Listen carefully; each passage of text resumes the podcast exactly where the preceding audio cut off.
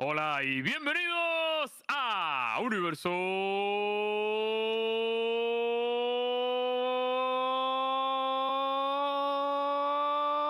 Valorant.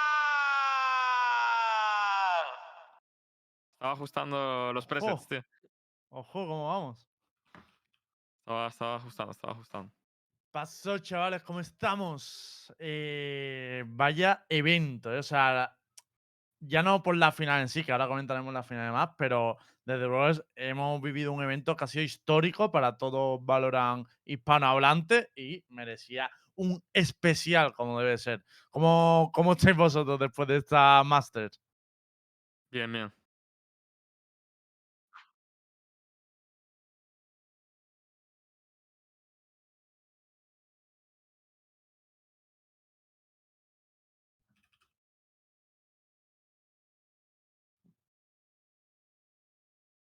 Grande, muteado. nada. Vale, ahora. Joder, es que siempre me pasa, tío. Muchas gracias por avisar. Chat, los quiero un montón.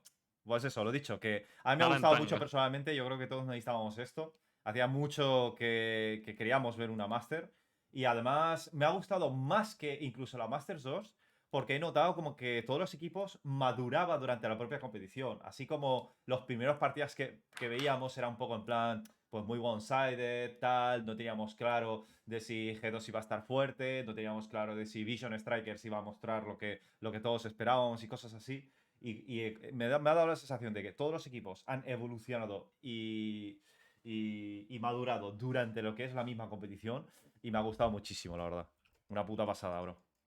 ¿Tú qué piensas, Chicago, bro? Yo creo que ha sido muy, muy guay. eh, o sea, es lo que comenta Nara, ¿no? Que lo necesitábamos. Creo que, bueno, sobre todo sobre el tema de la progresión de los equipos eh, en G2, por ejemplo, sí que se evidenció un poco de eso en, en su fase de grupos, yo creo. Pero sí, en general creo que ha sido un evento de la hostia, mm, quitando algún que otro fallito técnico y ese tipo de cosas que estoy seguro que corregirán. A mí me ha parecido increíble, la verdad. Mentira. ¿Te imaginas? A mí, a mí la verdad, la Masters 3, tío, eh, sinceramente, la estaba esperando mucho por el tema de, de quién se había conseguido clasificar con respecto a la Masters 2. Creo que eso ha ayudado un montón, no solo a nivel de métricas, sino también a nivel de entusiasmo. El hecho de que tengamos equipos como Vision Strikers, como G2, eh, que vuelva a estar Sentinels también en el pastel, que la verdad es que no han estado fuera del ajo en, ninguno de los torneos. Pero mm, sí que pienso que, lastimosamente, esta final a mí se me ha quedado descafeinada. Y ojo, que esto ha pasado también en los Worlds de LoL, cuando, ha- cuando un equipo ha hecho 3-0 al otro y, y el, y el partido, aunque estuviese medianamente reñido, tío, era como que, buah, es que parece que va a acabar en Gambit. Buah, se lo lleva Gambit. Ah, O, o el siguiente mapa, se lo lleva Gambit. Pero mm, con respecto al resto del torneo, de puta madre, ¿sabes? Pero es que, Claro, a es mí, que- Gambit, tío, yo no me esperaba que hicieran esto, tío. Es que, claro, además les he visto un poco flojo. Iban peleando fuertes en contra- Prague, ¿eh? No sé si lo sabía. Sí. Se ha dicho alguna vez, sí, lo he oído por algún foro, sí. La cosa es que yo no me esperaba esto, tío. Les he visto un poco flojo también contra CR, ¿sabes? Bueno, Cra- Crazy Raccoons. eh, CR parece que esté hablando aquí de Cristiano Ronaldo, bro. Bueno, cerré la Y- segunda vez.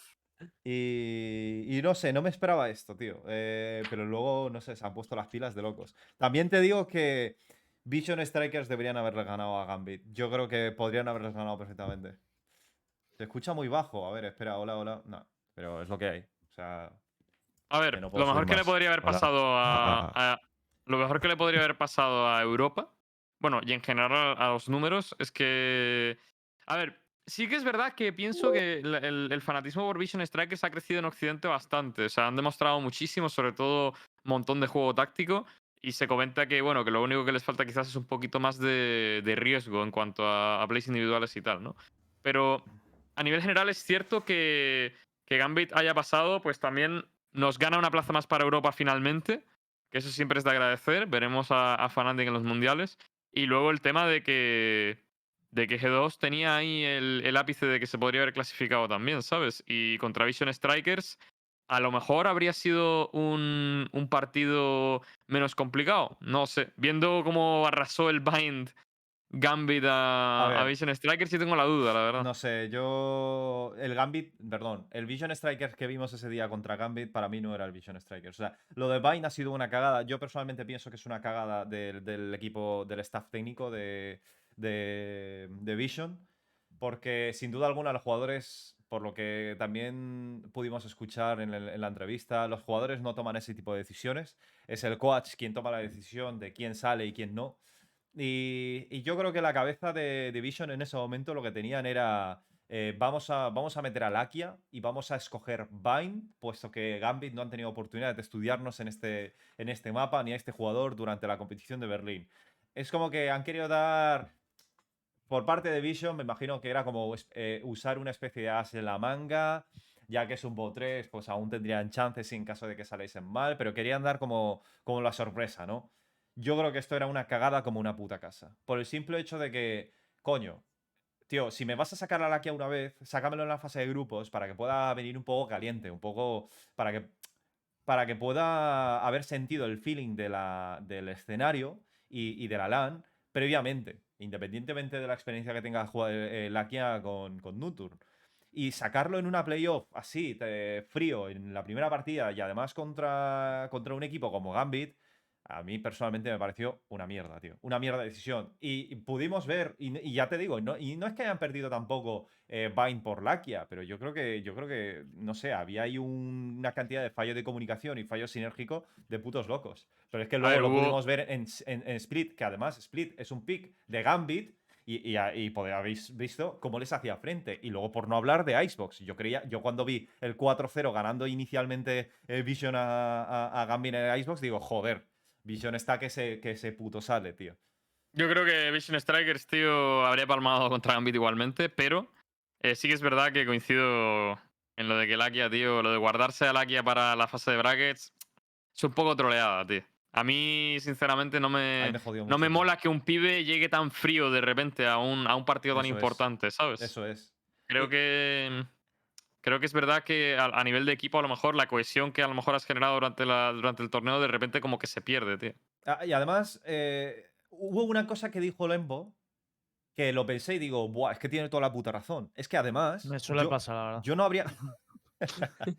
yo, yo no habría quitado a, a King por introduciendo a Lakia, tío. Yo habría metido. Yo habría quitado a Booth. Porque. ¿Para qué quieres una Jet? Y además, el, el- registro de una Jet de lo que puede hacer en defensa de una forma agresiva o picks agresivos en Vine, sabes que es la misma mierda siempre. Entonces, lo que hacía Gambit era siempre asomar con dos pibes contra Booth. Aparte de que, aparte de que Booth no, no daba una bala, ¿vale? Pero independientemente de que no diera una bala, yo habría quitado a Booth, tío. Y jugaban con y, y- y- y me meten a King. Y además que King es, ya te digo, King es un jugador muy inteligente. Además es el joven, de, es el joven del equipo y el chaval tiene una mentalidad, yo, esto es una mentalidad que suele producirse mucho en los equipos coreanos, que por la diferencia de edad que tiene entre unos y otros, el más joven suele hacer un poco el trabajo sucio, el que, el que se preocupa más de la cuenta, el que tiene que estar ahí eh, eh, siguiendo a los mayores, ¿no? Es, es cuestión de mentalidad.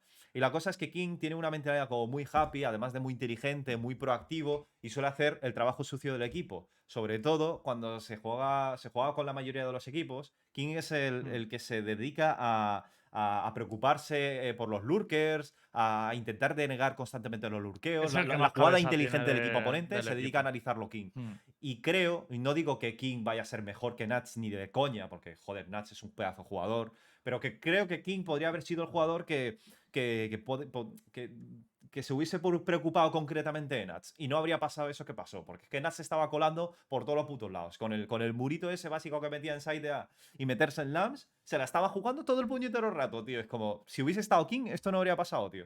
Entonces es como, me da mucha pena. Además que el, ¿sabes? King, que el King iba volando, tío. Sí, Durante sí, sí. toda, toda fase de grupos iba volando. Sí, sí. O sea, yo, Que de todas formas. No sé si habéis visto a, a Mako también. Es que lo- lo- el Astra de Mako para mí ha sido el mejor del puto torneo. O sea, era una puta locura lo que se estaba haciendo con Astra a Gambit. Bueno, yo creo que cuando juegas como Vision Strikers, destacar de Astra tampoco debe ser muy complicado. ¿no? O sea, la, la realidad es que cuando tienes todo tan medido, tío, y, y, el- y- y la táctica es la base de tu, de tu juego, yo pienso que un personaje como Astra puede, puede destacar bastante, ¿no? En plan, a nivel de, de cuando metes los chupos, que, que sobre todo yo creo que toda su utilidad estuvo muy, muy bien acertada, ¿sabes? Mm, no, sí, no, sí. no fallaba ningún chupo, no había ningún chupo al aire. Bueno, había, pero a nivel general, el pibe sí que se notaba, se lo notaba sueltito. Pero yo creo que es por eso, porque a fin de, a fin de cuentas es uno de esos agentes que como no tengas todo bien medido y bien planteado, se puede quedar muy descolgado, tío. Yo imagino que, en equipos orgánicos la Astra es un poco. Es un poco más que el pibe lo va a destacar por el line que tenga, más que por, por las plays que haga con ella, la verdad. Pero bueno. Tío, Y eh, dale, de- dale. No, no, que ya que estamos hablando así de un poco los equipos que hemos hablado de Vision Strike y demás, rollo de, de equipos que hayan sorprendido mucho. Es que, por ejemplo, a mí, Ship, que perdiera así contra Envy, me, do- me dolió en el alma. O sea, rollo en plan de. Sí, yo viéndoles el nivel que tenían en EA y demás, para mí, si no era Sentinel quien, quien defendía la región, eran ellos. Y al final se van con un 2 a 0, unos tíos con que eran los que más experiencia tenían en LAN de todos. Ya. La verdad Sí. que. Dale, dale, sigue. Es un poco lo que comentas, ¿no? Sobre todo se había visto mientras avanzaba el torneo que creo que los equipos como que tenían un núcleo muy veterano con una o dos figuras jóvenes se habían muy favorecidos y que estaban jugando muy muy bien. Y yo pienso exactamente igual que tú. Sí que es cierto que antes del torneo tenía muchas expectativas puestas en Envy, pero una vez empezó el torneo y vi cómo se estaban jugando, pensaba que Handred Thieves les iba a plantar mucha más cara y que de hecho que iba a ganar ese partido. Y la verdad, yo me sorprendió mucho el, el, el cambio. Yo De, de hecho, yo había apostado por Hunter Thieves antes que Envy. Sí, sí, sí, yo también, yo también. os voy a decir una cosa. Eh, todo el mundo hablaba de Asuna. Antes, antes de comenzarse la Masters, la peña Asuna, Asuna, Asuna, yo incluido, ¿vale? En plan, buah, este pibe la verdad que va a reventar. Eh, se mencionaba bastante a Nats también, antes de la Masters. Pero a mí lo, yo con lo que me quedo de esta Masters sobre todo, tío, es con, con los dos, las dos o tres personas que si ya destacaban un poquito antes, ahora destacan muchísimo más. Pero sobre todo me quedo con, con que, vale, que en NNA se le llamaba el diablo y tal, pero eh, ya hay, tío, en Europa. Yo creo que, sobre todo la comunidad española, yo creo que no lo conocía eh, tanto. Y, y ahora, gracias a esta Masters, tío, el pibe, y sobre todo por el papel que ha desempeñado en la final, porque el Haven, por ejemplo, sin lugar a duda, ha tenido unas cuantas jugadas, tío, que si no es por él, no, no hacen ni frente. Em, es un pibe que ha destacado tanto que ahora tiene un nombre, ¿sabes? Por lo menos en, en Europa también, tío. Y, y eso es lo que agradezco un poco de esta Masters, que en cierta manera ya empezamos a ver eh, GOTS a nivel mecánico. Y esto, para mí, es lo que motiva a la peña a ser mejor. Es, lo puse, de, hecho, ayer en Twitter. Y lo que motiva a la peña a, a tener admiración por alguien, tío. Que a veces, pues sí, a nivel de equipo puedes decir, hostia, Vision Strikers, tal. Pero realmente con lo que nos quedamos siempre son con las figuras, tío. Mixwell, Aboba, Kellogg's. Y se vayan al equipo que se vayan, tío, les vamos a seguir, ¿no? Yo- Em, Yo sinceramente no conocía esto que estás diciendo, no conocía mucho a Nats, evidentemente veíamos sus partidos online, pero claro, ahora verle la cara, cómo juega y el rendimiento importante eso, sí. constante de puta Tú, cabrón. bestia que ha tenido durante todos los partidos, encima con su rol es como... No, tío, por no, favor, que alguien le haga con una su puta polito. estatua, tío. y con su polito. Y el pibe así, tranquilito, y que de repente echa una sonrisa a la cámara así. Sí, además, además era... era, o Y, sea, y ya está, tío. Y, y- y tiene a todo el mundo. No, nuts, tío. Uf, Sí, nuts, sí, tío. pero, pero ¿sabes lo mejor de todo? Que eh, ¿te acuerdas de cuando en el partido de ayer contra G2? Que Mixwell se hizo un 3K y luego Nats le da la vuelta a la tortilla y lo cluchea a él. Esa, Ah, es una esa ronda se hace- es se la ronda locura. él y es como, ¿no? Tranquilo, no sé qué, tal. Se empieza a limpiar las manos y, ma- y los celebra más. Todos sus compañeros de equipo se levantan, gritan, no sé qué. Y él todo súper tranquilo, tío. Es como, bro, esto es una locura el pibe. O sea, Nah, es, ¿de es dónde una locura. El, este tío? el Nats, sin lugar a duda, tío, eh, MVP del torneo. ¿eh? O sea, sé que no hay MVP como tal, pero MVP del torneo. O sea, el pibe eh, en el partido contra G2 se te sacó la tula en un montón de ocasiones. Eh, ahora en el partido contra Envy, tío, en el- la ronda que se hace en Juca con la, con la definitiva plantada, tío, que se hace eh, un 3K con los pibes pasando por debajo, deja pasar a los dos por Juca, tirándose y demás, tío. O sea, tío, que, que- que el pibe tiene un cerebro loco que, que no le cabe en, en el cuerpo, Ya, tío. ya, o sea, ya. creo que, le, creo que le tiene que rebos- rebosar por las nalgas, ¿sabes? Le tiene que bajar por aquí, por la espina dorsal, tío, y rebosar por las nalgas. El chaval se sienta su cerebro, tío. O sea, es que es una locura, tío. Es una locura. Y, y te digo más, para mí, el chamaco, eh, si esto es, por así decirlo, porque el pibe viene del CSGO, pero que yo sepa no era muy, muy conocido. Em, si esto es el comienzo, por así decirlo, de un pibe como este, tío, yo quiero verle dentro de dos, tres años cómo evoluciona el, el chamaco, ¿sabes? Porque el nivel está subiendo y se nota. Cada Masters que pasa, tío, se nota que, los equipos vienen más entrenados, con un planteamiento más desarrollado en cuanto a las composiciones que llevan. O sea, mira el 100 Zips con, con el Cayo en Ascent, tío. Lo que moló con, el- con, con Steel eh, sacándose la tura con el Cayo, ¿sabes? Y lo bien implementado que estaba. A nivel Pero general. luego bien que no sacaron contra los equipos que Ya, le ya, bueno. más problemas.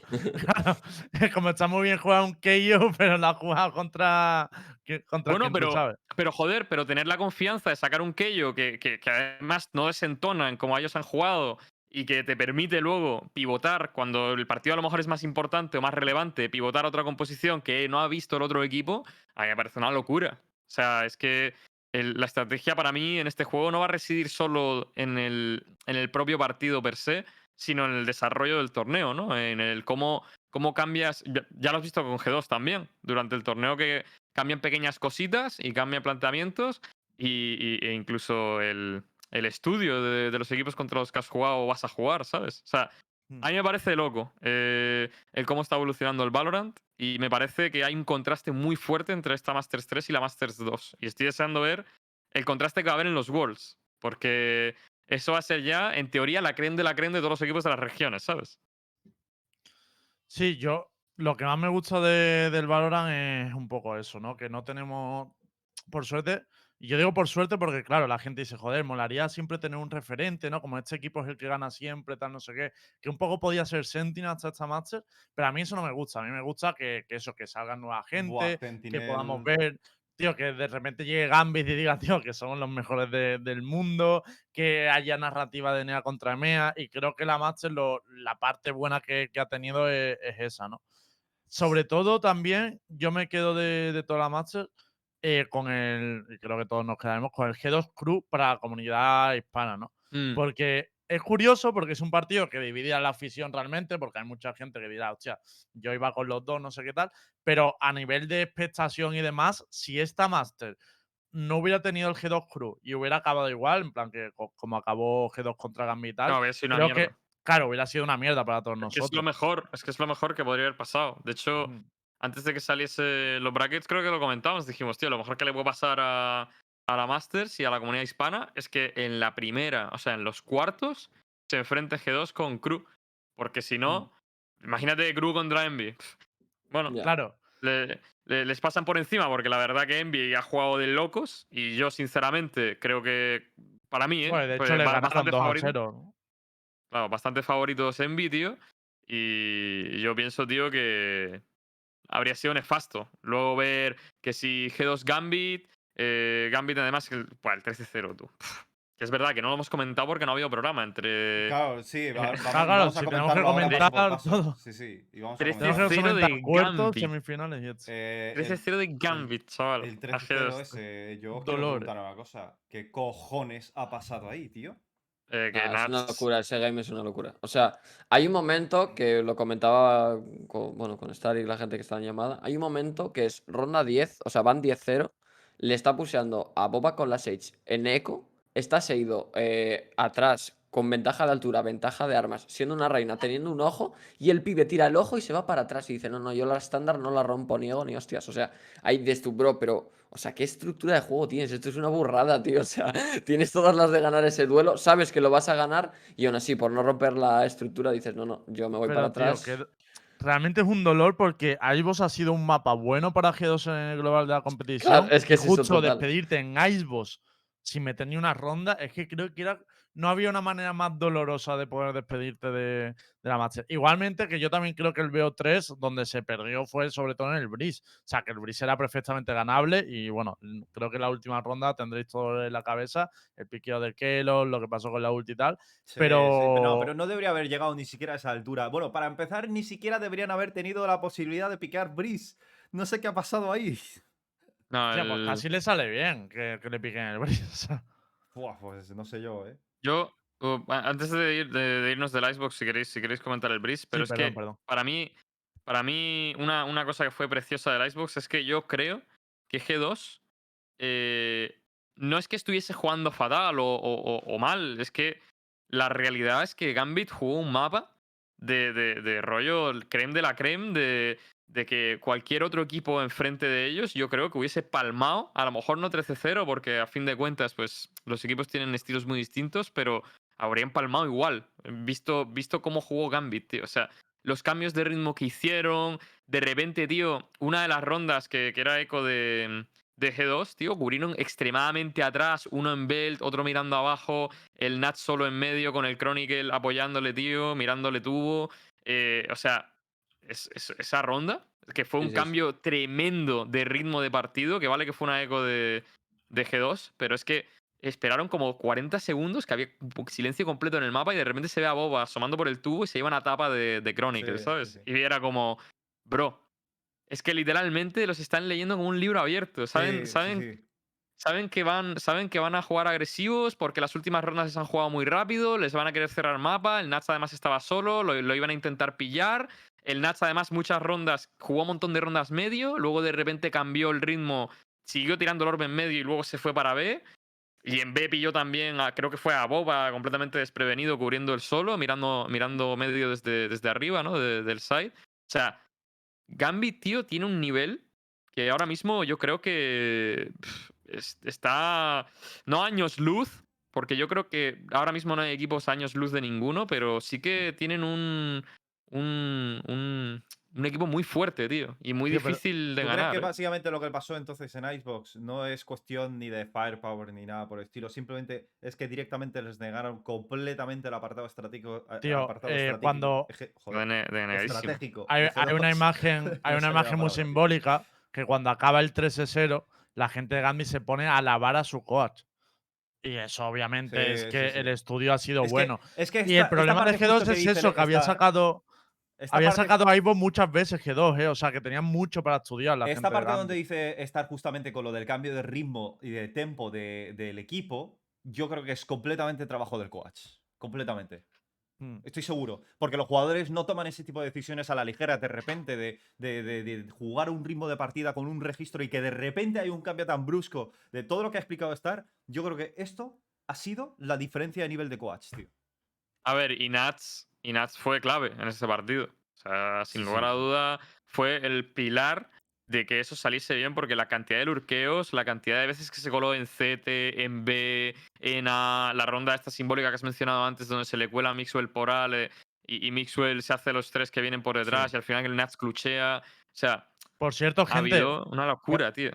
Perdón que te interrumpa, pero al final del programa queremos poner las mejores jugadas de esta Master y hacer una votación como siempre hacemos con Versus Gamer. Entonces, mientras vamos hablando de todos los partidos, podéis ir al Discord de Universo Valorant, eh, exclamación Univalorant y os sale, y en el canal de Clip Versus, pasarnos las que vosotros consideréis y votar las que otra gente haya subido. Y así vemos luego cuáles son las tres que más votos tienen, las ponemos y nosotros decidimos cuál consideramos la mejor de todas, ¿vale? La mía. Va un Esta 3K vez, contra esta vez no puedo colar una mía, ¿eh? Esta- casi. No, menos mal.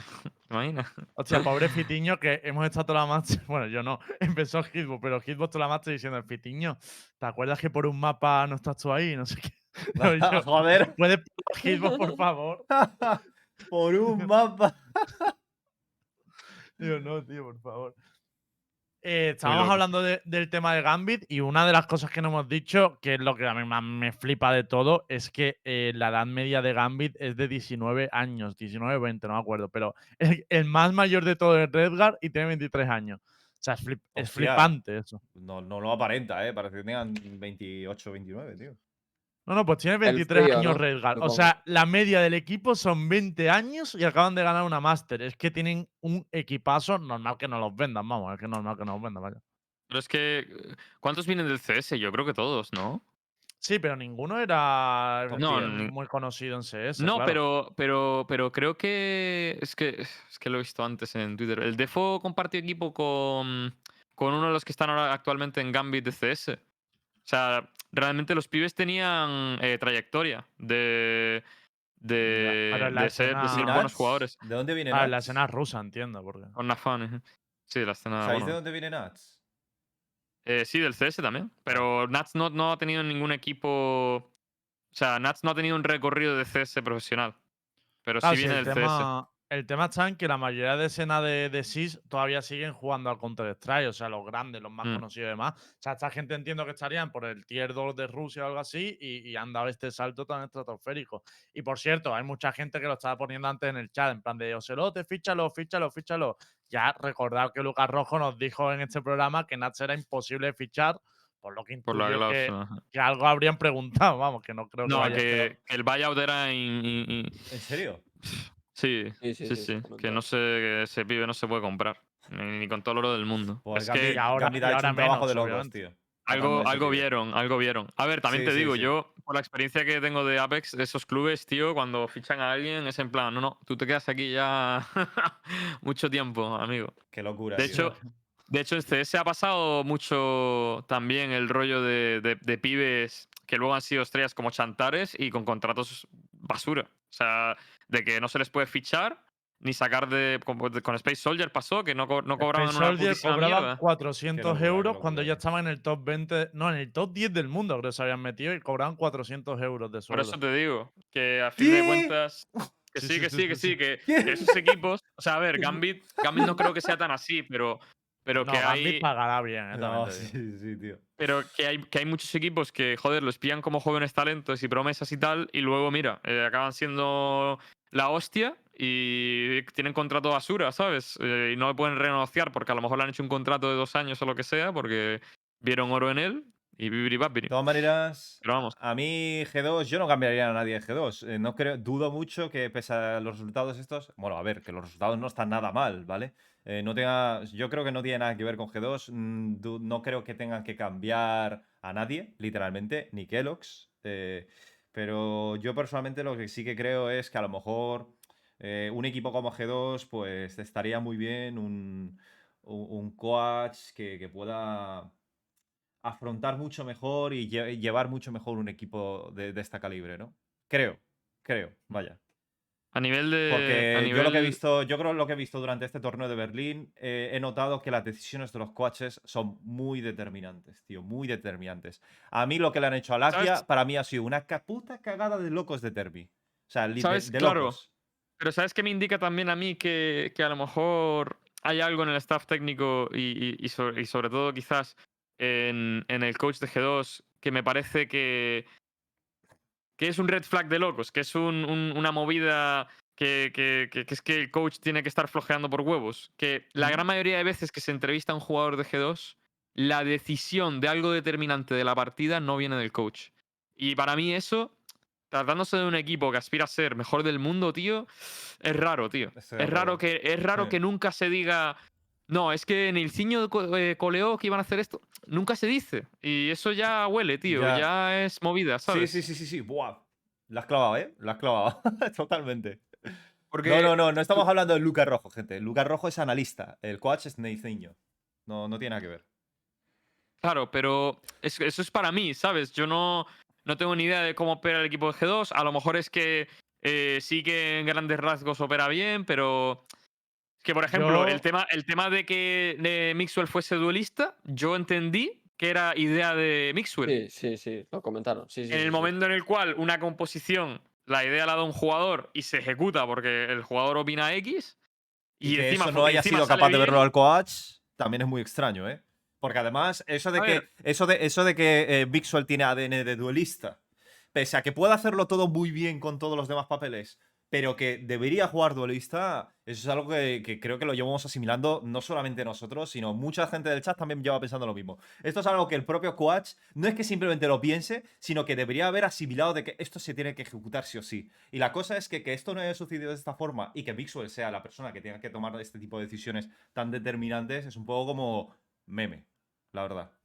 También te Sí, digo porque- que. Dale, dale, dale. Porque además, en lo que comentaban este, el caso del split es en el que Maxwell decide jugar la race, eh, comentaban que lo habían entrenado durante dos pracs. Quiero decirte que es una cosa que surge durante el torneo, eh, deciden ponerlo en práctica y hay dos pracs. Quiero decir, no es una cosa que haya venido preparada de un poco antes y que ya venga con un planteamiento hecho, sino que a Maxwell se le ocurre y a partir de ahí tienen que crear un montón de cosas. Por lo tanto, es lo que decís vosotros, es, bueno, delicado. la Claro, verdad, y, como poco. y- yo creo que, o sea, y Mix no habrá cogido Race por simplemente eh, comodidad. O sea, yo no creo que, que Mix tome este tipo de decisiones por comodidad, sino por, por cómo se puede ejecutar o plantear a nivel estratégico durante, durante lo que son las partidas contra el equipo oponente.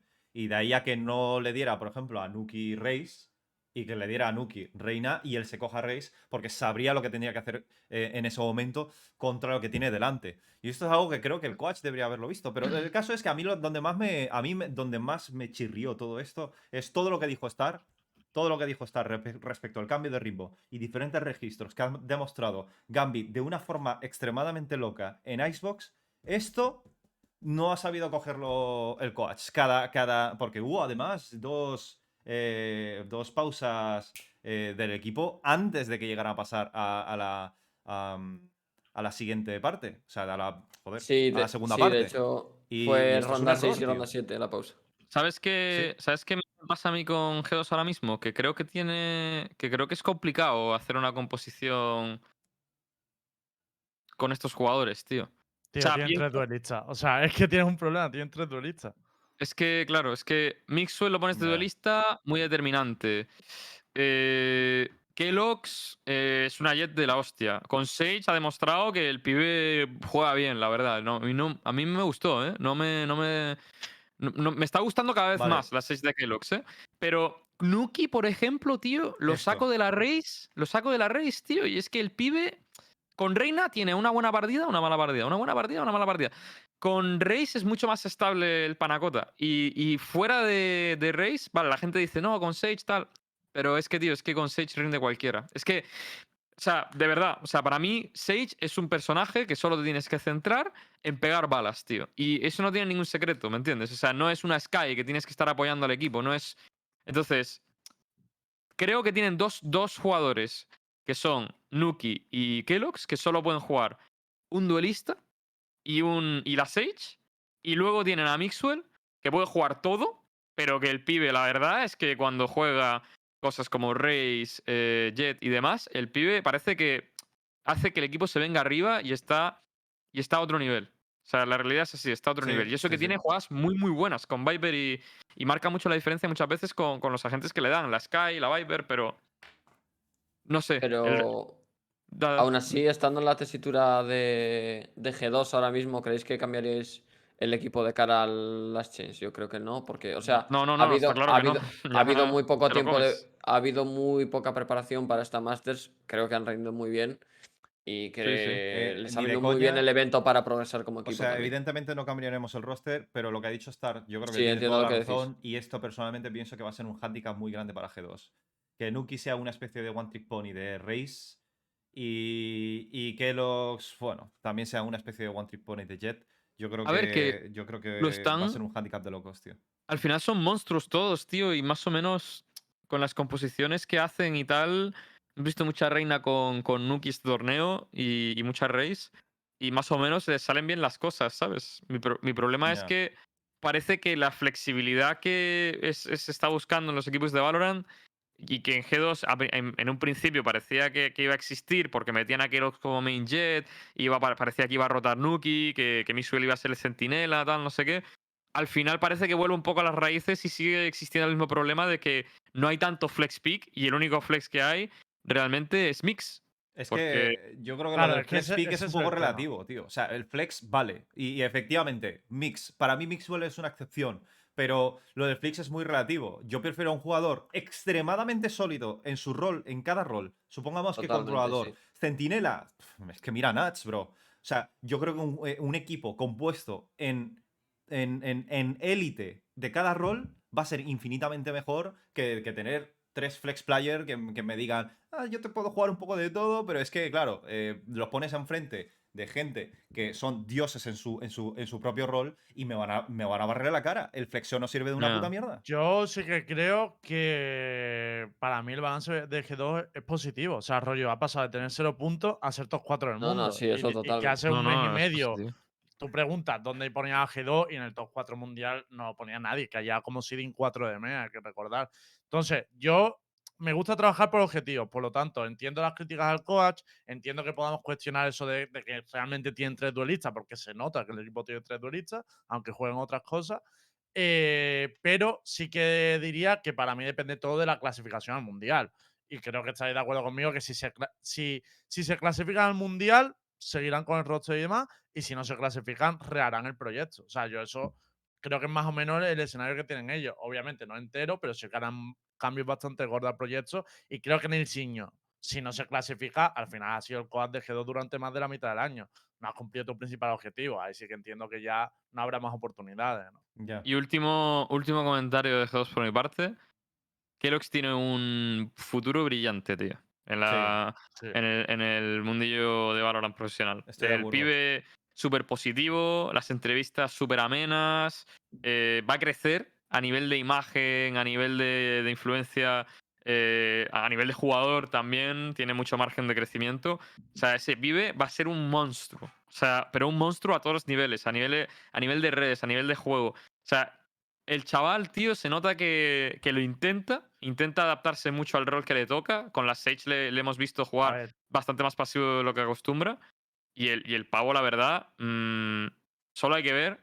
Solo, solo hay que ver el, el- el otro lado del espectro, ¿vale? Para mí es Thumbs.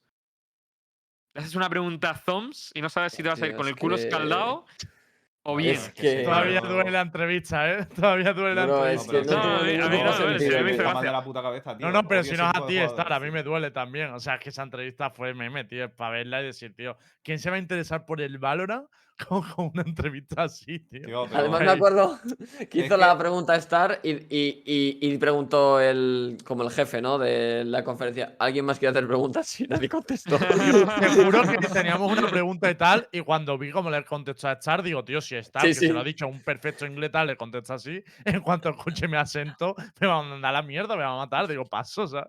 Tío, pero Zom bueno. siempre ha sido un, un tóxico de locos en el, en el Apex también. Y siempre ha tenido esa actitud eh, nefasta, negativa. Y En el Apex le querían peinar de Sentinels, de Sí, hecho, ¿te sí, acuerdas? sí, sí, que sí. se ponía. Se ponía. ¿Cómo era? El, el, el pibe este que empezaba por R. Bueno, da igual. Uno, uno de sus compañeros de equipo estaba todo el rato diciendo. Cada dos por tres, en scrims y demás, diciendo, tío, pero Zom, espabila, tío, ¿qué te pasa, tío? Y, y se muteaban a lo mejor en el micro y decían, tío, es que Zom es súper negativo, tal, no sé qué. Es un pibe, la verdad que. Y yo me acuerdo, yo me acuerdo que cuando, la- cuando escuchaba, le escuchaba en el streaming era como, tío, pero ¿por qué habla así?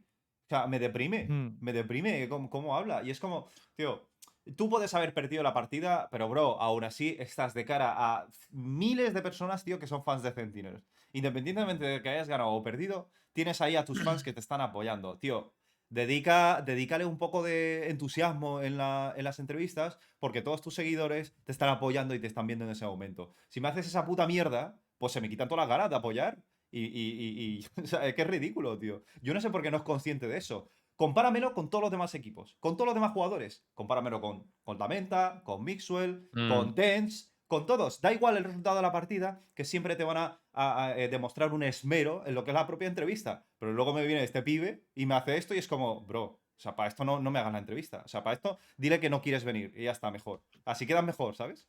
Pero Sí, esto sí. Que, que hizo es quedar como el puto culo, tío. Que por cierto, la gente está comentando en el chat que si podemos hablar de los números de esta Masters, yo no sé si. Porque no me he estado fijando en los números, si os soy doy los sincero. números. Pero da- dame un segundo, un segundo, porque quiero, quiero hacer un pequeño inciso, porque si son menos los que, que la final anterior, yo solo quiero decir que si fuesen menos lo vería normal por los dos equipos que han clasificado, ¿vale? O sea, que han clasificado para esta gran final. Pero también debo decir que es bueno, o por lo menos yo veo bueno, que haya. Que aunque esta Masters hayan clasificado equipos mejores y tal, y no sé qué, veo bueno que haya equipos como estos que a nivel de calidad han sido mejores, pero que a lo mejor a nivel de, fanbase no han, sido, no han sido tan grandes. Y, lo veo bueno por el simple y mero hecho de que, joder, a fin de cuentas, no siempre se van a clasificar los mejores equipos y mientras antes crezcan estos equipos a nivel de fanbase, mejor van a ser los Worlds cuando se clasifiquen equipos que, que nadie conoce. Porque al final la gente se va a acostumbrar a que cualquiera puede sorprender y cada equipo va a tener su trozo del pastel de, de la gente que les ve. Si siempre se clasifican para las finales, G2, Sentinels, Aizen, Fnatic, al final los demás equipos no crecen a nivel, a nivel de fans y las métricas van a ser incluso peores cuando alguno de esos equipos no se clasifique, ¿sabes? Pienso que es mejor que esta Masters haya, haya sido un pequeño golpe a nivel, a nivel de números en finales, que no que luego en la Champions, tío, mm, pase esto de repente, de que no se clasifique ningún equipo bueno o ningún equipo con mucha fanbase, tío, y digamos, hostia, vaya mierda de Champions, tú. Yo creo que es mejor, la verdad. Eh, porque esto ahora que no luego en la, en la Champions. Porque mira, Envy, ¿cuánta- ¿cuántos fans no habrá creado en, en NA? Y, y Gambit, ¿cuántos fans no ha creado en Europa? Es que eso también te voy a decir, que la victoria de Gambit es súper clave porque SIS es la única región de MEA donde todavía sigue predominando el Counter-Strike. Y obviamente, ahora que tiene un equipo al que admirar y un equipo al que seguir y que además es muy joven, acaba de ganar la Master y demás, es muy probable que provoquen la migración de mucha gente o el hecho de que por lo menos conozcan el juego y digan, hostia, que mi región está muy fuerte en este juego y se interesan. Así que esa victoria es súper, súper clave. Eh, Oye, con lo que tú por curiosidad, ¿es cierto los rumores que hay que a lo mejor eh, Sinatra puede volver a Sentinel? No. No. Ah, lo Que se rumoreaba TSM, pero no sé al final qué pasó con eso. Hombre, Vale. TSM ahora el problema es que no está clasificado en las chains. Entonces, TSM tiene hasta el año que viene, va a probar cosas. Sinatra Mm. por Zoms estaría muy bien, ¿eh? Eh, No. eh, No que creo, se- ¿eh? Por otro No si lado. Cuatro duelistas en ese equipo, entonces. ¿eh? Tendrías Ya, a Sik, ya, no creo, a no. Sasama, a Tensi y a Sinatra. No creo, no creo. Por otro lado, sí que es cierto que Sentinel se ha llevado como, como una opción el, el- el no tener eh, coach y un staff técnico eh, para el equipo y se ha notado, se ha notado durante Espera. esta competición, tío. Nada, nada. Eh, ¿Puedes dar los números, Lembo? Que es que al final no los hemos dado y Bibri Babiri, ¿sabes? Sí, sí, Tampoco- o- os lo doy, ¿vale? Sí, sí. Y aunque me vayáis a criticar por hacer eso, voy a comparar otra vez con la IEN Colonne, que es la última, el último evento grande que tenemos de, de Counter. No sé si ha habido otro, si lo hay, decírmelo, lo comparo con eso, ¿vale? Pero de momento, los números propios de la Valorant Master eh, son un pico de 800.000, eh, perdón, 811.370 viewers, eh, un total de horas vistas de más de 33 millones y una media de espectadores de 389.971, casi 400.000. Respecto a la otra Master, eh, baja el pico de viewer, porque la otra Master el pico fue superó el millón, en esta nos hemos quedado en, 800, en 800k. Suben las horas vistas, pero también teniendo en cuenta que ha habido casi el doble de horas de emisión, entonces no es realista porque la otra, con 50 horas de emisión, hubo 25, perdón, 25 millones de horas vistas. Y en esta, con 86 horas de emisión, que es casi, eh, casi el doble, eh, 33 millones de horas vistas. Entonces, eh, ganaría también la, la de Reykjavik. Y la media de viewers de Reykjavik fue de 488.000 y esta fue de 389.000. Entonces, hemos bajado, o sea, no, no hay que ¿A negarlo. qué crees pero que se yo- debe eso? Yo lo hombre. achaco a varios efectos. Bueno, Sí, dale, dale, dale. Se No, van a decir un- seguro. sí, sí, el, el que va a decir es tal que estoy totalmente de acuerdo, que es el tema de los equipos que, que han llegado lejos. Sabes que no llegan a la final ni Total. ni ¿Y total. qué va a decir estar, G2. eh? Perdón, Lembo, tío, no sabía que leías la mente, eh. ¿A qué ibas a decir eso? Si te conozco, coño.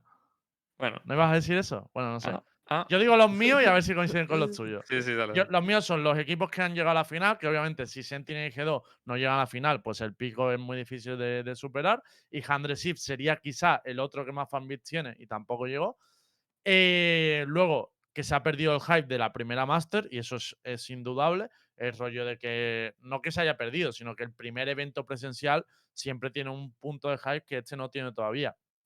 Y, y creo que también en esta, corregirme si me equivoco en el chat, pero Road no ha tenido Big Win Party, ¿no? Y eso creo que también a- Eh, afecta. sí que ha tenido viewing party, creo, pero Sí, como pero que no ha encendido los días. cuando le ha dado la gana. Sí, ha encendido cuando ha salido del pito. Eso, la media de viewer le hubiera sumado Eh, 50k a la media de ¿Puedo, viewer. puedo, mm, ¿puedo añadir un, un- un factor? Sí, sí, dale. Eh, yo creo que ha ¿Coincidían sido. o no? Pero coincidían o no, que ahora tengo la duda. Eh, sí, pero me falta uno. Ha sido muy densa. Muy densa, tío. Muchas o sea, horas, yo, yo he llegado al fin, yo he llegado Sí, al sí, último sí. día, tío, que no sé si quería más Valorant, tío. O sea, que yo cuando he visto que se clasificaban Gambit y Envy he dicho, uff. A mí el día de ayer me mató. Que me, tío. queda verme, que me queda verme un bo5 tú, de Gambit y Envy. Muy densa, muy Hombre, densa. Muy también densa, te muy digo que a nivel de juego, el partido de hoy merecía mucho la pena. O sea, creo que ha sido una, pero- una final muy Pero digna. con lo de o sea, tío, es que, tío, han sido más de nueve horas durante un montón de días Sí, sí, consecutivos. eso Pero es es que no ha habido una ni un locura, descanso tío. de por medio, ni un día, cabrón. Ni un día. Ya, y Es eso también lo tienen que achacar los Cabrón, jugadores, ¿eh? Cabrón, que, que, que, que, la gente no tiene descanso para nada. Que ya ni, ni querían verme a mí por las mañanas, tío. Tío, Star, ¿por qué enciendes, tío? La gente Hasta decía, la tío, polla del Valorant. Star, ¿por qué enciendes, tío? No enciendas, ¿para qué juegas, tío? Déjate de, de Valorant, tío. Juega otra cosa, por fin. Yo, yo es que- hacía post partido y llegabas con la idea de, tío, pero ¿cómo va a ser post partido si habéis metido 4 BO3 el mismo día? ¿Qué cuento yo ahora? O sea, en plan de me quiero morir. Ya, no, no quiero otra cosa. Yo creo que deberían haberlo distribuido con más amplitud, con... Para, para que podamos disfrutarlo en condiciones mejor y no una maratón de, de, de Valorant. Sí, sí, estoy de acuerdo. Estoy de acuerdo. Y Es que yo, la, la última Masters, yo voy a ser completamente sincero. La última Masters la disfruté de otra manera, tío. Me gustó mucho que en esta estuviese G2, tal, porque esos, esos partidos los, los viví muchísimo. Pero es que la otra Masters, tío, me fue más amena, tío, a nivel de la simplitud con la que seguirla. Porque es que la otra era como más rápida, tío. Era pam, pam, pam, pam. Porque directamente era doble eliminatoria, ¿sabes? Los equipos iban cayendo in- instantáneo, tío. Aquí fue una semana de equipos que hasta prácticamente los últimos tres días no cayó ninguno, ¿sabes? Y no, no sé, lo vi, lo- la noté muy densa. La noté muy, muy densa, tío. Pero, pero es, es, es verdad que lo único que me falla para que no sea tan densa quizás fue, son un par de días, tío. Un par de días o tres de entre medias de las dos fases o algo, tío. Algo que dé tiempo a respirar. O sea, a mí no. A mí me gusta que haya fase de grupos. Me, me mola. A mí me gusta que, que- los cuartos se hayan, decidi- se hayan decidido así, en un día, tal, no sé qué.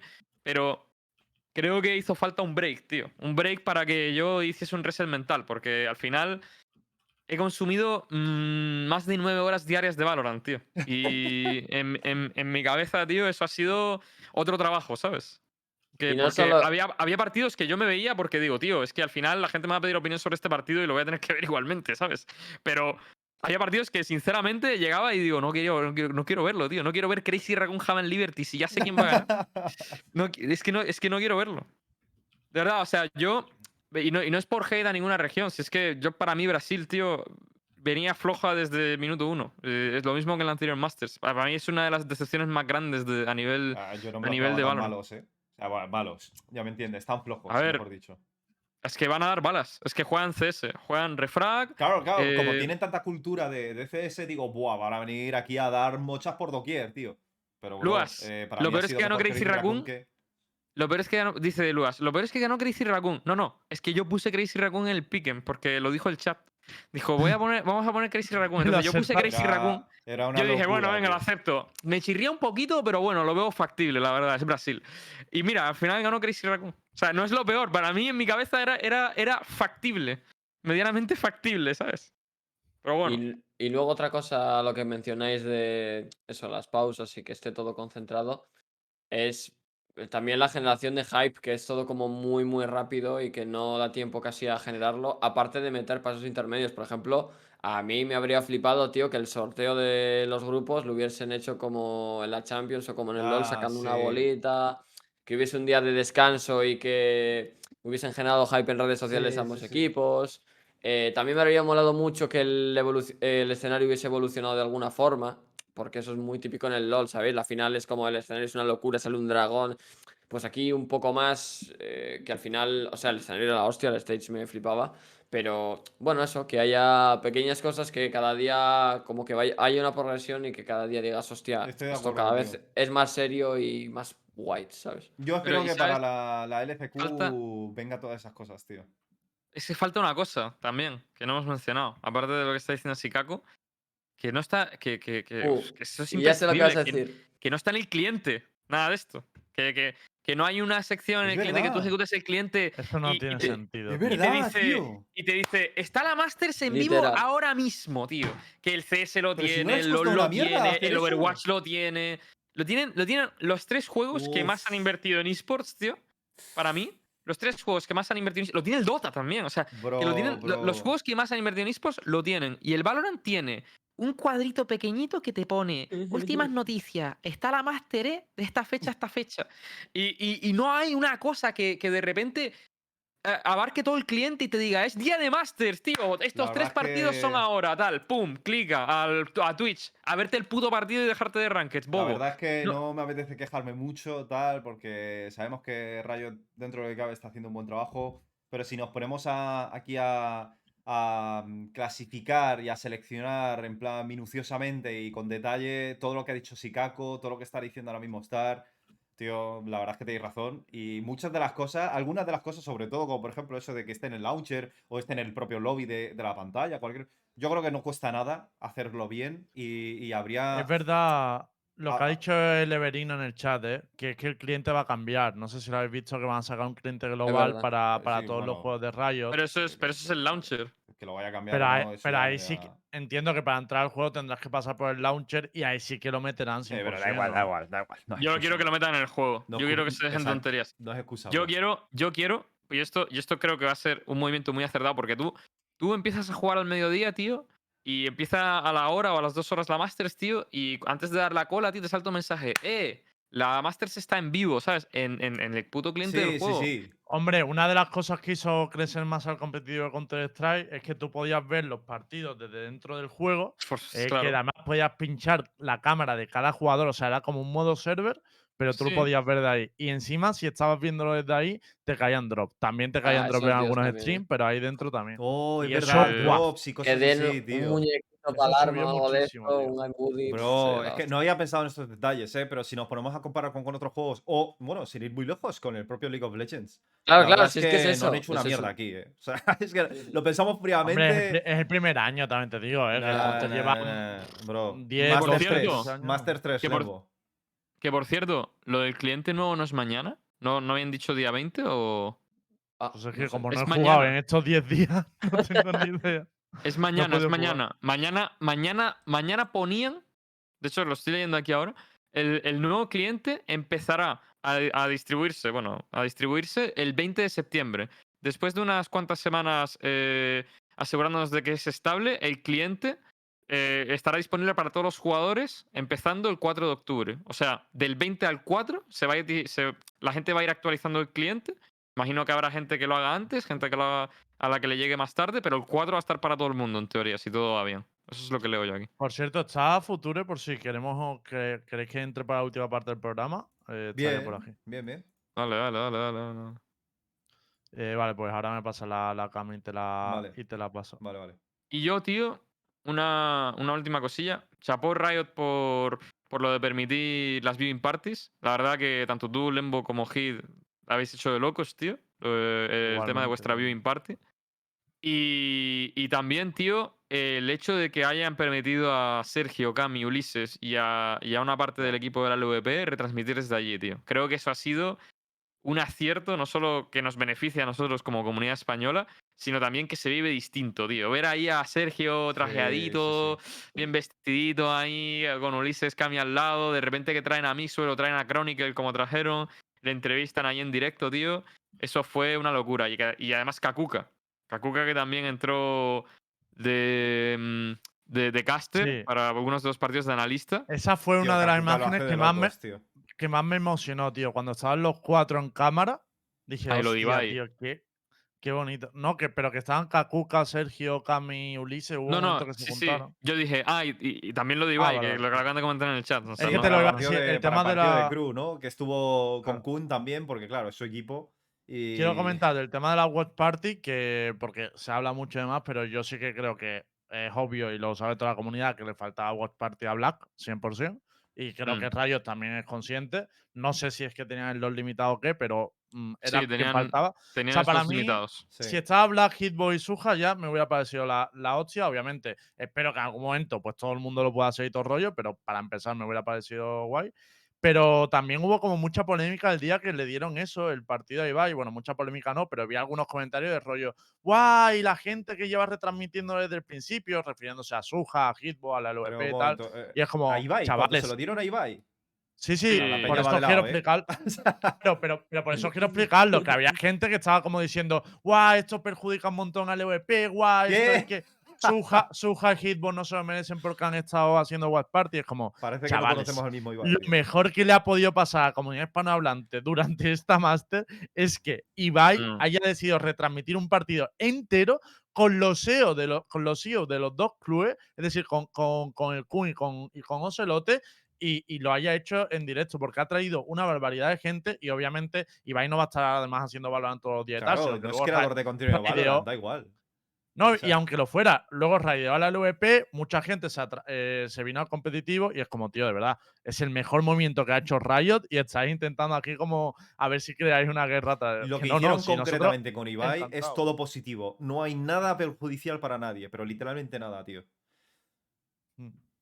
Nada, es muy loco lo que hemos vivido esta Masters. Creo que igual a nivel de números no ha sido como la anterior, pero creo que ha habido muchas iniciativas eh, por parte de Riot, eh, ya no solo dentro de la Masters como viene a ser el escenario, el formato que, joder, a mí me parece bueno, sino también el tema de, de quizás las viewing parties, que además es un movimiento también arriesgado, porque a fin de cuentas eh, quien tiene los derechos de retransmisión oficialmente es el VP y dar watch party es diluir la, la audiencia entre varios canales y eso generalmente no beneficia a una señal exclusiva como la del VP. Entonces, paso la cámara, Nara, cuando creas meta Sí, pásamelo por pronto. dónde.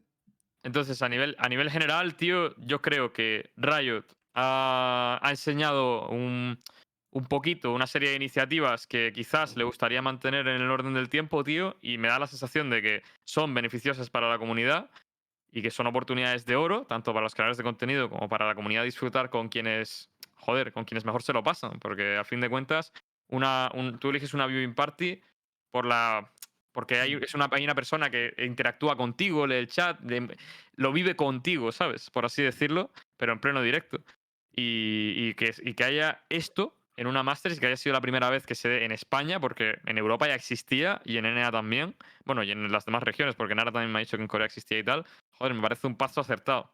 Eh... Ah, Está yo entré mal el, es eh, verdad. Lembo o algo, porque no veo nada. Ah, yo pensé que te ibas a meter con algo que había dicho yo. digo, ¿qué No, dices, no, no, no, no, estaba... No, eh, luego te No. parto la cara al Age No, of eh. Y ya está, ¿sabes? No pasa nada. He leído, he leído, por cierto, que sí, está guay a medio largo plazo y tal, pero queda la espinita de que no, que los canales como el VP y tal no hayan roto otra vez el récord y tal. Pero, gente, de verdad, los récords no sirven para nada. O sea, en plan de verdad, o sea, sirven rollo a nivel de imagen y tal, pero que a- no, no construyen nada. O sea, tú puedes tener un día 30.000 espectadores, que, que eso no tal. Pero que mucha gente venga desde un canal que no suele ver competitivo a- a- al Valorant, eso ayuda un montón. Y de hecho, después de, después de dar el partido, Ibai dijo que iban a ser un equipo de Valorant en el nuevo club que está creando. Es que, gente, de verdad, es, es Sí, un- pero yo, yo, con- yo en eso no coincido contigo, ¿eh? O sea, ojo, a mí, a mí me mola que le hayan, hayan dado viewing party y tal, y que esta iniciativa, pero creo que Riot tiene una responsabilidad muy grande en, en cuidar la LVP. Y, y siento que números que no tienen la LVP mm, es mm, posibilidades de patrocinios, de llámalo X, tío, para que la LVP monetice y pueda, porque Riot, que yo sepa, no le paga a sus partners para que produzcan ese producto en los idiomas locales, que yo sepa. Mm. Que no- Pero ahora no lo tampoco sé. pueden monetizar la Master, ¿no? Porque no tienen sponsor propio. Por eso digo que no hasta qué Ahora no. Ahora no, pero claro, pero si tú coges y diluyes la y diluyes los la audiencia entre muchos canales, pues nunca va a tener esa posibilidad, ¿sabes? Que Vale, y es ellos- y- Riot- y te es digo una no cosa, le ¿es deja, creo, malo? No, sí, sí, ellos tienen, ellos tienen, no ellos tienen sí, les limita los patrocinios que pueden tener por si son competencia directa con los que tienen a Pero Masters. sí que le dejan tener patrocinios propios, Como no lo sí he visto, pensaba que no podían. Que yo ¿vale? sepa sí, que yo sepa sí. Y de hecho tienen, y de hecho tienen dominos, ¿no? O no, o- para las No, challenges no tenían dominos. Es que eso es lo que te digo. Todos los patrocinadores. de- Escucha, que para las Challengers también tuvieron Dominos, si no me equivoco. Si mal no recuerdo, tuvieron Dominos. Pero ahora no sé si la Masters eh, tenían o no, la verdad. No Pero sé, que- pero Star, ¿sabes qué patrocinador sí sé que hay? Su game. Ahora, en serio, gente, hay que siempre tenemos que mencionarlo una vez por programa, por lo menos, y que sepáis que Versus Gamer es quien hace posible este programa durante las Masters, la Challenger, el torneo del pueblo de Cuenca, todos los torneos de Valorant que comentamos en este programa los podemos comentar gracias a Versus, que es quien nos apoya en el contenido y donde podéis tener muchas ofertas para todo tipo de ordenadores, componentes, todo lo que necesitéis. Así que muchas gracias por entrar en el link, que solo con clicar ya nos ayuda. Guiño, guiño, codas, codas. Y de paso, damos entrada al señor Future. Hola, hola. ¿Qué tal? ¿Cómo estáis? ¿Qué, ¿Qué pasa, Future? señor? ¿Qué ¿Cómo estamos? Creo que nunca- Bien, nunca estaba. traído. escuchando hablar un poco de esto. Dime, dime. No, no, que nunca te habíamos traído aquí aún. No, no, si yo Valorant, vamos, hasta hace cuatro días no, no lo había tocado. Lo jugué en la beta y, y ya está. ¿Y qué piensas, tío? Porque yo me acuerdo verte en la betita. Pero desde entonces no te he visto nada, cabrón. A ver, yo tenía la duda de cómo, iba- cómo de grande iba a ser Valorant en, en España cuando supe que era un juego de Riot Games, shooter, sabía cuál era un poco el objetivo y sabía un poco lo que creía que iba a pasar. Pero tenía la duda en España porque nunca hemos tenido como mucha cultura de shooters, ¿no? Hay gente que juega CS, pero bueno, al final España es un, es un país donde la mayoría de la gente juega LOL, eh, somos gamers muy casuals, la mayor parte de la gente que juega shooters y demás eh, suele ser de países nórdicos. Y a mí personalmente, joder, me ha sorprendido mucho la cantidad de, de fanbase española que, tenemos, que la comunidad del Valorant es mucho más grande de lo que yo pensaba. Y, bueno, creo que no soy el único que le ha sorprendido porque yo creo que también Ibai, eh, las declaraciones que hizo el equipo y eso fue un poco movido por, por ver la gente que sigue los partidos de G2, por ver la gente que sigue los partidos de Crew y en general me he llevado muy buenas sensaciones de algo que yo pensaba que era mucho más pequeño. Sabía cuál era el tamaño real del Valorant, pero lo que subestimaba un poco era cuál- el impacto que tenía en España. Pero ¿y esto quiere decir que vas a seguir dándole al Valorant aquí, viendo partidos, haciendo apariciones, jugando y demás? A ver, yo ahora no tengo claro todavía lo que voy a hacer. Estos meses, aparte de hacer mis cosas con el LOL, he hablado ya con un par de equipos eh, que están en activo para que me dejen ver las screens y aprender un poco más de, del juego a nivel Uh. pro. Y 2022 veremos lo que pasa. No me cierro nada. Future, por lo menos quieres ser mi dúo de Ranked. Podemos, Coño. podemos. A ver, esto que ha dicho Future, eh, la verdad es que es de locos. Es decir, sobre todo que Ibai diga que quiere Valorant, Ujú. Esto es la hostia, ¿eh? Sí, sí. De hecho, estarás atento a Universo Valorant esta semana, que igual diqueamos cositas. Contamos cositas. Eh, bueno, de la, de la Master yo sí que te quería preguntar, Future, porque tú has tenido un, pu- un punto de vista más de primer contacto y demás. Nosotros estamos hablando de que, bueno, pues los números de esta Master no han sido tan altos como los otros y demás. Que por cierto, me ha mandado por aquí eh, Marcos, que es el CEO de, de UCAM, dos puntos para decir respecto a esto, que me comenta. Todas las competiciones de verano suelen bajar un montón de audiencia, pasar las finales de los nacionales, la europea y tal, que esto yo no, no lo sabía por el tema, supongo que la gente está de vacaciones y demás. Y, mm, me ha comentado también que en todas las retransmisiones internacionales de Riot no deja que eh, sus partners pongan sponsor propio, es decir, que el EVP tampoco podrá. Eh, lo digo que me lo ha dicho como, como dato. Pero lo que quería saber, Futuro, es tu opinión, porque este ha sido tu primer contacto, ¿no? Entonces a lo mejor tienes una visión más fresca que nosotros, ¿no? Y no es tanto comparándola con la otra y demás, ¿no? Claro, yo cosas que creo que puedan repercutir positivamente a la audiencia de, de esta Master, sin compararla con cosas que han pasado en las anteriores que, que no lo sé. A ver, el horario para Norteamérica lo veo francamente complicado. Hemos tenido una semifinal, una semifinal que ha sido full norteamericana, que cuanto más tarde pasen los partidos, yo creo que hubiese repercutido mucho en, en el tema de la Sí, viewership. Creo que el formato es muy exhaustivo. O sea, me parece que hay demasiado valorante en muy pocos días. Creo que mínimo este tipo de competiciones tienen que durar cuatro o cinco días es. más Sí. fase de grupos y cada fase eliminatoria tienen que tener un día de descanso para que los equipos puedan grabar vídeos, para que haya contenidos, para que la gente el día antes del G2 contra Gambit pueda hablar de lo que creen que va a pasar, que se genere debate, que haya programas como este antes de ese partido. Eso es. Todo tío. eso yo creo que, que le vendría muy bien. Yo le daría una vuelta al formato. Yo creo que ellos lo tienen que saber al final porque tienen el exponente del, del LOL con el que se pueden comparar y este tipo de cosas en el Mundial, por ejemplo, se, se hacen muy bien.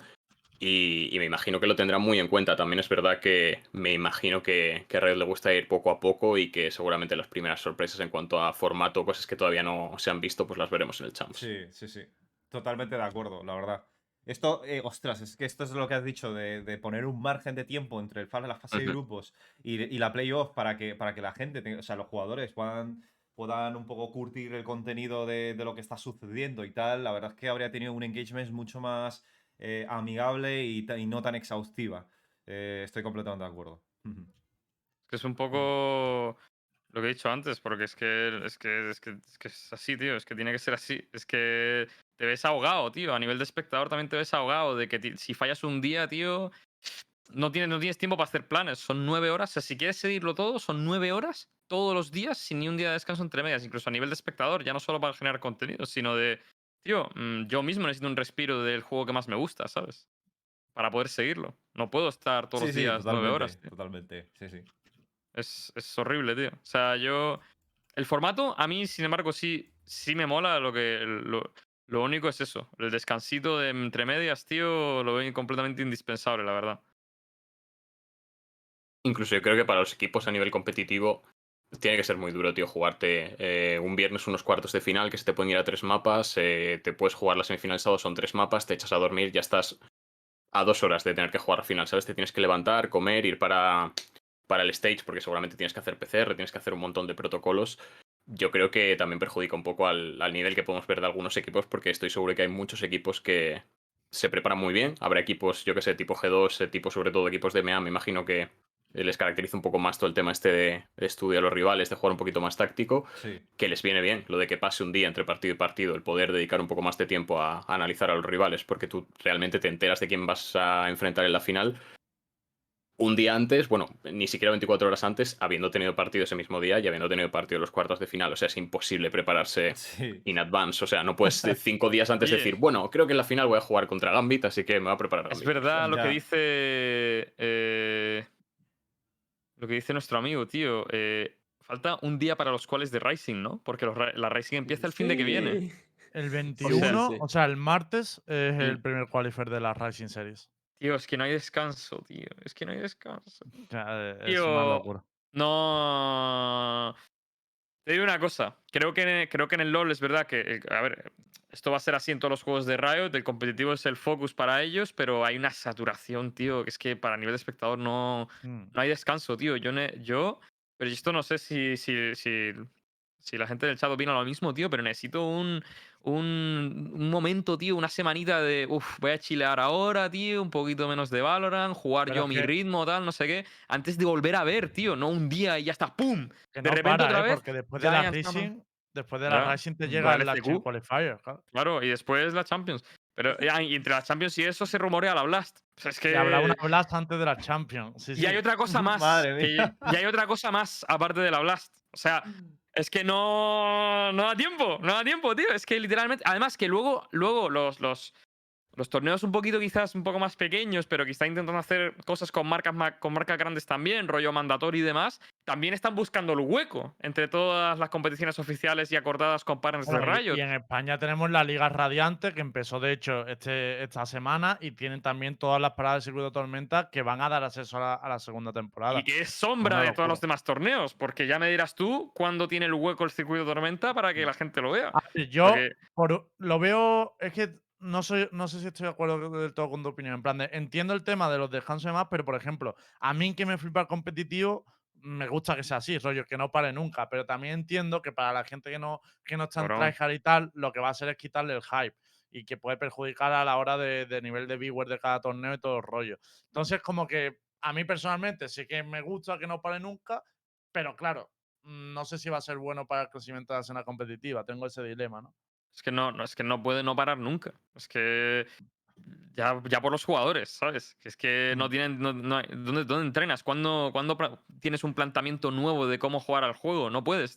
Tienes que ir con el mismo planteamiento, tuqueando pequeñas cosas al siguiente, tío. Pum. Y adaptarte en mitad del torneo, tío. No hay. No hay nada que. que, que que, que- que no, ah, sobre todo a mí, tío, que me llame a ver otro torneo, si va a ser todo el meta similar, porque a, nivel, a fin de cuentas, por mucho que venga Sentinels o mucho que venga Crazy Raccoon con un planteamiento nuevo y la gente diga, oh, me gusta ese tal, luego cómo lo implementas, si literalmente llegas de la Masters, tienes un día y al día siguiente ya son cuáles otro torneo. Pero, que pero ten en cuenta que el torneo de Racing Series, por ejemplo, está orientado a gente que no estaba clasificada al mundial. Por eso, en ese sentido, sí, sí que si no estuvieran las Racing, Bueno. no tendrían dónde competir. Tú dices eso, pero Ascent eh, participó estando clasificado para la Masters, que luego se retiró. Vale, luego se retiró. Pero joder, hay equipos, tío, que, que estando clasificado para Masters también juegan, ¿sabes? O también quieren Pero jugar yo también porque entiendo que quieren seguir el rodaje. Si la Racing no usa esas fechas que hay libres, habiendo tan pocas fechas libres del circuito oficial, pasaría por lo que nos teníamos todos, ¿no? De, bueno, pues si no te clasificas al mundial, eh, tres, cuatro meses Está- parados. Claro, Está entonces- claro, Lembo. Pero lo que digo es que. Lo que digo, lo que digo es que. y ahora ah, te, Sí, te sí, sí, la palabra ahora, dale. Chicago. Lo que digo es que de- de- espero que el año que viene haya algo que normalice que un esté poco más el tema- estructurado, ¿no? Yo- Yo yo- sí, sí, sí. estructure el tema de la competición, porque yo ya O sea, a nivel. si- para mí es confuso, a nivel de espectador no me quiero imaginar lo confuso que es. Y, ya entiendo todas las preguntas del chat de Sí, todos los si nos lo preguntan cada dos por tres siempre. Todo Lo confuso que es. Oye, ¿quién se clasifica para la Rising? Oye, ¿cómo es el formato? Oye, ¿y la Rising uno cuenta para algo? Oye, ¿y Heretics por qué no está jugando el mundial? Es que normal que existan todas estas preguntas. Si es que literalmente todas las Masters tienen un formato distinto, todas las Challengers tienen un formato distinto, la Rising tiene un formato distinto eh, de una versión a la anterior. A la anterior, a la anterior. A ver, yo me imagino ¿La que en el, para el 2022 se estabilizara todo. Pero sí que me gustaría que cada estructura de la competición haya un respiro o haya algún hueco para, sobre todo, tío, por los creadores de contenido también. O sea, es que si tenemos competición todos los días, es que esto cómo vamos a afrontarlo, tío. Es que, es que hay- va a ser muy complicado, ¿eh? Hay un problema de calendario en el momento en el que antes de la Masters hay un montón de espacio libre y que equipos como Eisen de hecho se, se apuntan a la Rising porque es una buena competición para ir preparándose de cara a Masters y de repente empieza Master y es todo pum pum pum pum pum todo seguido sin ningún tipo de pausa. O sea, hubo ahí un periodo de un mes o una cosa así antes de, de la Rising que Tier 1 europeo no tenía hueco para jugar. Entonces, es eso que yo creo que se irá estabilizando y será, se irá espaciando todo más en el tiempo.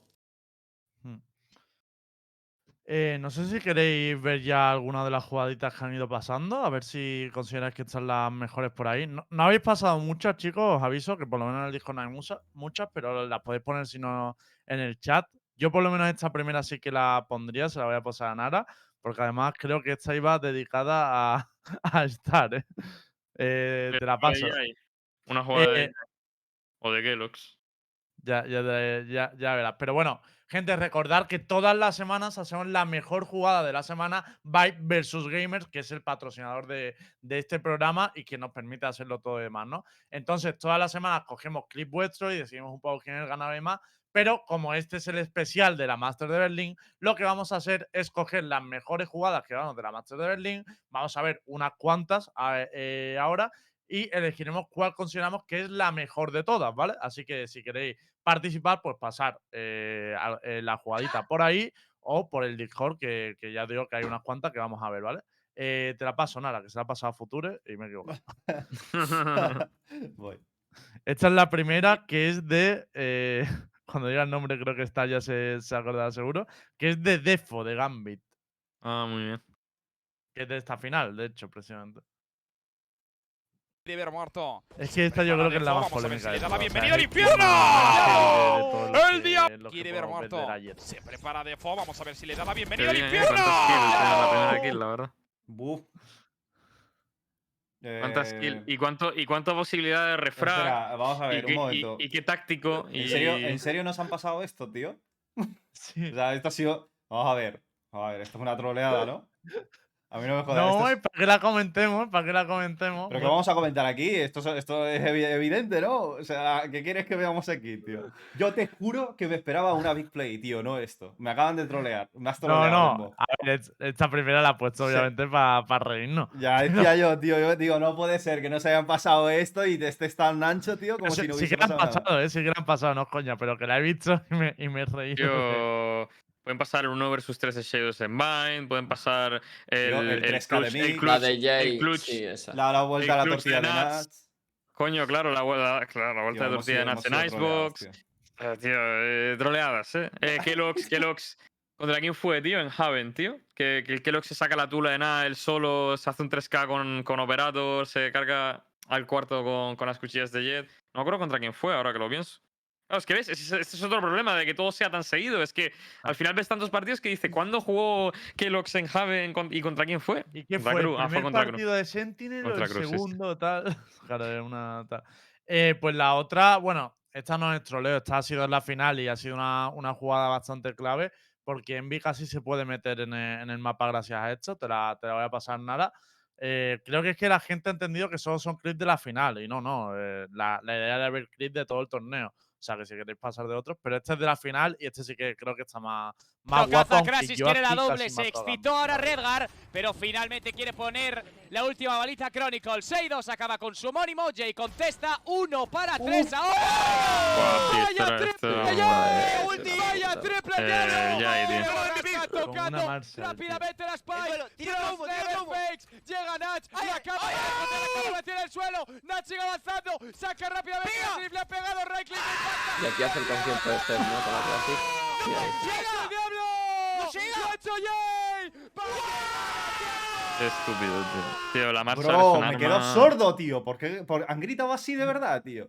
Sí. Sí, sí, sí. sí. Yo he tenido, yo he tenido, yo he escuchado a gente decir, tío, Me tengo que bajar, sordo, literal, ¿eh? tengo que bajar al cast, tengo que bajar la LVP porque no, no puedo más con los gritos, tío. Madre, tío. No sé si es que no tenían montado un compresor, pero No, sí, no tenían, no tenían. o sea, me he quedado sordo, literal, tío. Me parece de primero, de primero de señal de caster, ¿eh? un compresor para los casters. ¿eh?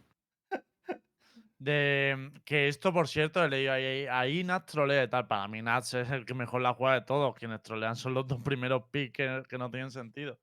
Hmm. Eh, pero, pero bueno, aquí por lo menos sí que creo que, que Jay demuestra un poco su habilidad con, en este caso con la marcha, pero también con el operator.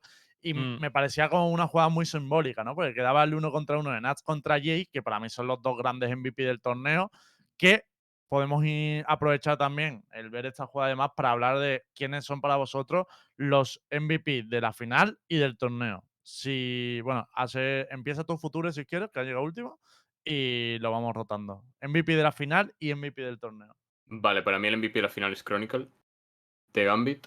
Eh, ha jugado una serie loquísima. O sea, la final me parece que con, con Viper ha hecho en el último mapa una locura. MVP del torneo, yo creo que es Nats, pero si, si Envy hubiese ganado, se lo hubiese dado a Jay. Sé que por el feedback que tengo de la gente que está de ver competitivo, como que no destaca tanto ser muy, muy bueno con Jet, porque todo el mundo tiene Jets, eh, Jet players muy, muy buenos. Sí. Y lo de Nats es un poquito más eh, fuera de lo común, que hay un señor que juegue centinelas a- al nivel que él lo juega.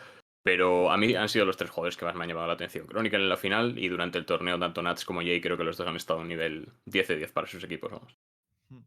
Eh, Nara, ¿estás debajo mío? Para mí. Es que me cuesta seleccionar un jugador. Evidentemente, yo creo que vamos a decir todos Nats porque. Bueno, todos. Yo personalmente, ¿vale? Pero creo que en, todo, en todas nuestras cabezas sí va a estar siempre Nats.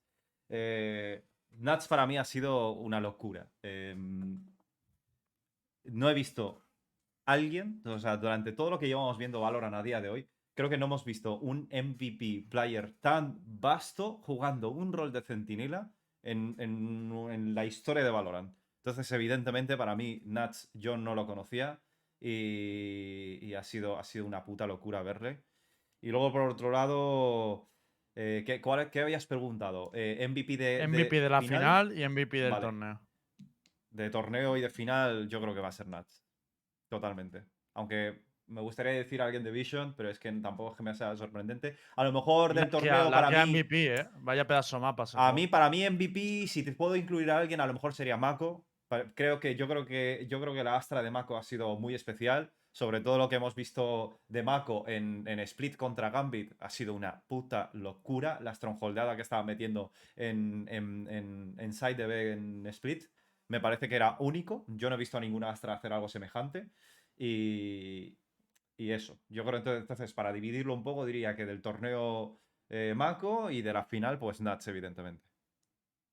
Eh, Chicago. Sí, Ah, yo bueno, creo que- he saltado a Star. No, dale, dale, dale, sigo. Dale. Yo coincido, yo creo que Nats, tanto del torneo como de la final, sí que es cierto que Chronicle también creo que tuvo mucho, mucho peso en, en ese último partido. Pero bueno, un poco lo que comentáis, ¿no? Nats eh, al final es un jugador muy característico, no es lo que estamos habituados a ver eh, que destaque un centinela. Y no es tanto esa espectacularidad y explosividad, sino que es más pues, un asesino de sangre fría, muy calculador y que tiene claro en todo momento lo que está haciendo el equipo contrario. Eh, pues Star, solo quedas tú y, y así, ¿no? Para mí, el MVP del torneo está entre Yai y, y Nats. Eh, y, de, y de la final.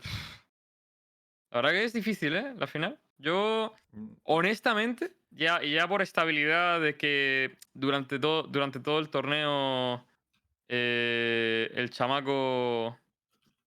El chamaco ha sido extremadamente estable, ha estado en boca de todos y demás. Yo diría Nats incluso en la final también. Es Pero mm, es que pero- imposible no pero. Nats, tío. Yo, yo, yo entiendo que podamos, para tener un poco de variedad, diferentes opiniones, pero es que mm, yo creo que es que con Nats es imposible, tío. Ha sido una puta locura este chaval. Es una locura. O sea, yo espero que a largo plazo podamos ver también MVPs. Es que, es que ¿sabes lo que quiere decir esto, tío? Que no solamente vamos a ver en todos los torneos el típico MVP player Jet, ¿vale? Esto, esto a mí me demuestra eh, un paso más allá de- del tema de los roles en, este juego y que todo tiene mucho que exprimir, todo tiene mucho que ofrecer, todos roles estoy hablando, ¿eh? Y que si los jugadores lo emplean de una forma eficiente, cada rol vamos a ver una amplitud estratégica de putos locos. Y highlight, MVP, todo lo que hace falta. Así como lo podemos ver a lo mejor en, un contro- en el controlador de Mako, así como lo hemos visto en Nuts, eh, Cerebro Galaxia de Nuts. Yo creo que a largo plazo van a salir más tier ni uno, no, tier S players de cada rol y vamos a ver cosas espectaculares de este calibre. Yo eh, creo que el Crónico de la final sí que se lo merece porque en el BO3 ha estado espe- espectacular. Y obviamente voy a decir que Nats es eh, el del torneo, que, es el que se ha llevado todo, todos los votos. Pero de verdad, mm, no somos conscientes de lo superior que es Nats. Por la, por la diferencia, ya no de personaje, no solo rollo, ah, no, es que ya te está rota, no, no, de rol. O sea, es que para mí tiene el peor rol para poder haber hecho esa, la performance que ha hecho a nivel de destacar y sobre todo a nivel mental. Y luego hay algunos jugadores que obviamente no podemos nombrar como MVP, pero sí que quiero eh, resaltar, eh, como has hecho con Mako, creo que Kesnit ha estado a un nivel altísimo, pero altísimo durante, durante la Master y de hecho, pues yo creo que Kesney solo ha sido un partido, ¿eh? Y el de Tío, G2. pues yo creo que Kesnit sí que jugó muy, muy bien en general. Obviamente es que destacó más el partido de Raid, se refiere, ¿no? Pero es que con Sky es otro rol el que juega. Bueno, Bueno, No sé, y eh, este creo que sí que vais a estar de acuerdo todos porque no se le ha valorado mucho los partidos G2 y demás, pero de verdad, a Boba como Astra ha hecho un rol espectacular. O sea, creo que, ha cumplido su rol súper, súper bien y no se habla mucho, mucho de él. Y a nivel de AM y de ganar duelos, Dios, es que ganaba casi todos, de verdad. Y, y yo también quería hablar de, hablar de él. ¿quién, quién, perdón? Que es De- a, Bo- a Boba como Astra, tío. A Boba en, en G2, tío. Creo que se Mm, adapta a su rol. muy, bien. mejor, ¿eh? Que sepas. es broma, es broma. A Boba también es una puta locura, bro. Yo, yo Boba- te digo que a mí me ha, mo- me ha molado mucho cómo ha jugado Boba Sí, esta- sí, sí. este torneo. No me lo esperaba tan bien, la verdad. A Boba siempre tiene un rendimiento bastante regular, teniendo en cuenta de que el controlador es, para mí, de, lo- de los roles más difíciles, tío. O sea, siento que el chaval tiene una aim de locos, un, buen posicionamiento, tío, y juega muy para el equipo. Yo lo veo, lo veo factible que lo pongas como, como jugador destacado. También te digo que mm, creo que en G2 todos han tenido su momento de, de brillar, ¿sabes? Creo que en G2 sí que me costaría, por ejemplo, decir quién ha sido el MVP, porque Kellogg's, la gente menciona mucho a Kellogg's, Kellogg's, Kellogg's, pero Kellogg's también hizo perder rondas a G2. O sea, tuvo fallas de posicionamiento muy graves, entonces Sí. Mm, No. mm, Para mí, en G2, si algo resaltaría es que todos tuvieron su momento de lucidez, tío. Y, y que. mm, Y que en cierto modo.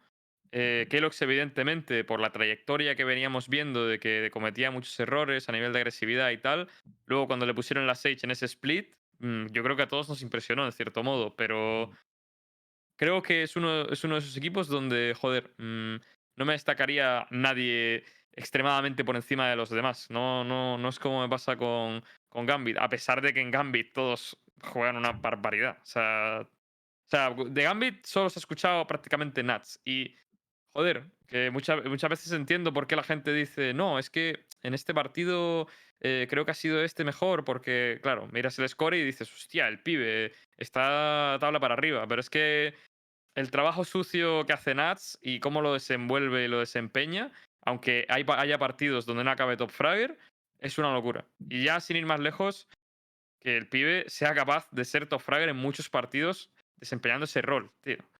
De, que si colarse por el backline, eh, recortar rotaciones y hacerlo de la manera en la que lo hace, que es que lo está haciendo contra Tiers 1, tío. Con Sí, Peña sí. con muchísima experiencia. No Y está con jugando contra. también. Claro, es que una cosa es dar las balas y la otra es tener un pibe con ese coco, tío. Mm. Pero bueno. Eh, bueno, pues yo dicho esto, realmente no, no tengo mucho más, más que hablar. No sé si hay algún tema que queráis hablar antes de cerrar. Y si no, pues nos despedimos porque mañana ya volvemos a tener el programa para hablar de la escena española, los fichajes y toda la actualidad de Valorant mm, más allá de la Master, ¿no? Eh, ¿Queréis algún tema antes de, de cerrar? No, yo creo que. Entiendo Yo creo que no. está bien, sí.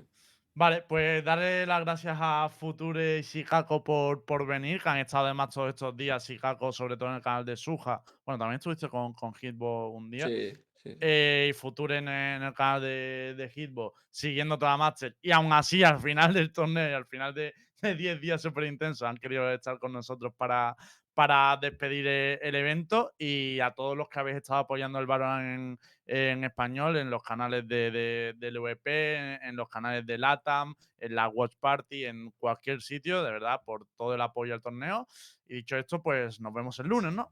O Eso sea, es. mañana. Mañana, mañana por la noche nos vemos a las 10. Como siempre. Dicho esto, muchas gracias Future y Sikako por venir. Eh, a ver si, sobre todo Future, Sikako ya lo tenemos aquí muchas veces. Eh, Future, a ver si podemos traerte más veces, tío. O si te gusta el Valorant, ya sabes que, que eres bienvenido, bro. Iremos viendo qué pasa. Muchas gracias por la invitación, chavales. Muchas gracias, Peñita. Adiós. Mañana. Adiós. Buenas noches. Adiós.